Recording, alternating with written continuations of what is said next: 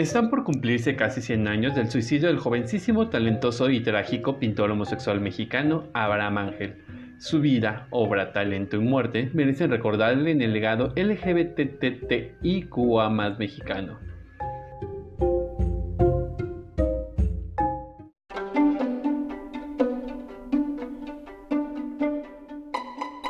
Esto es Memoria del Arco Iris un espacio para la historia LGBTTIQA. Vive tu memoria y asómbrate.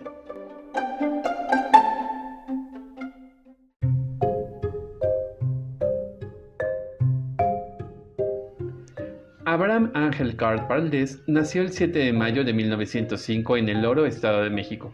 Su padre, Edward Clark, tenía nacionalidad escocesa, que vivía en una doble vida mientras que para su familia era un rígido practicante del protestantismo, por fuera un ludópata que pocas veces volvió a ver o hacerse cargo de su familia. Su madre, Francisca Valdés, era originaria de Sinaloa y a los 14 años se unió con el aventurero escocés para iniciar la difícil vida de concubinato. De esta unión nacerían cinco hijos, Adolfo, Eleuterio, Francisco, Luis Eduardo, Amelia y el menor de todos, Abraham Ángel.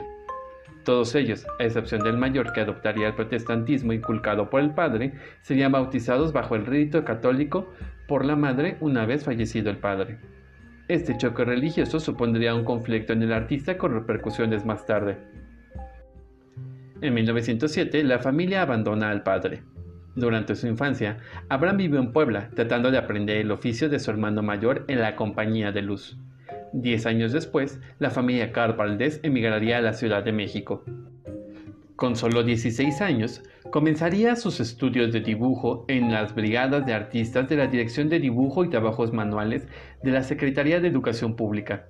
Allí Abraham Ángel sería discípulo de Adolfo Besmaugard, notable maestro quien le introduciría en técnica y le guiaría en el estilo naif, en el que llevaría a cabo su producción artística.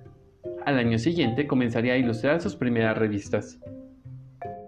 Al mismo tiempo, en 1921 el pintor mexicano Manuel Rodríguez Lozano llegaba a México después de su estancia en España.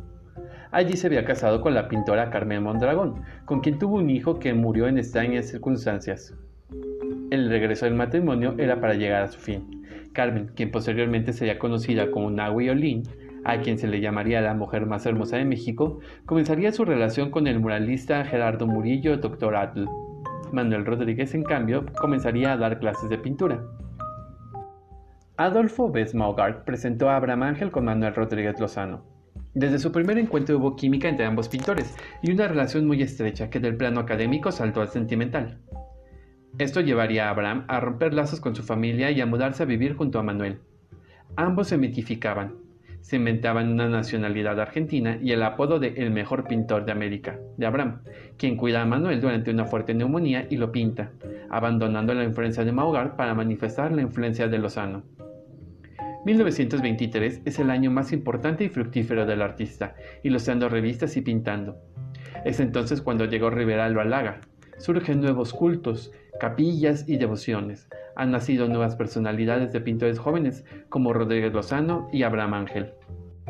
En 1924, Abraham y Manuel emprendieron un viaje corto a Argentina, junto a un alumno de este, Julio Castellanos. Al volver a México, el joven sintió que su relación estaba a punto de colapsar, en gran parte por una notable cercanía de Manuel con Julio. El 27 de octubre de 1924, en circunstancias poco claras, Abraham se suicidó en el estudio de Manuel Rodríguez Lozano, inyectándose un gramo de cocaína en el muslo. No se sabe a ciencia cierta si fue incidental o planeada esta sobredosis.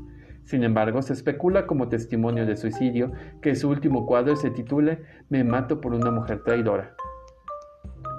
Manuel Rodríguez Lozano encontró el cuerpo, pero no quiso ser testigo de la defunción ni hacerse cargo de los ritos funerarios. La madre del pintor se encargó de ello, reconciliándose con su hijo post-mortem, después de la pelea a causa de Manuel. La tumba de Abraham Ángel está registrada en el Panteón Civil de Dolores, pero no aparece físicamente. El legado de Abraham Ángel se encuentra en sus trazos infantiles y colores vivos como inspiración para nuevas expresiones en la construcción de la identidad nacional post-revolucionaria el llamado Rambo mexicano, dejó un impacto profundo en el círculo intelectual y artístico de la década de 1920. A su muerte, el pintor estaba a solo cinco meses de cumplir 20 años y solo había pintado una veintena de cuadros.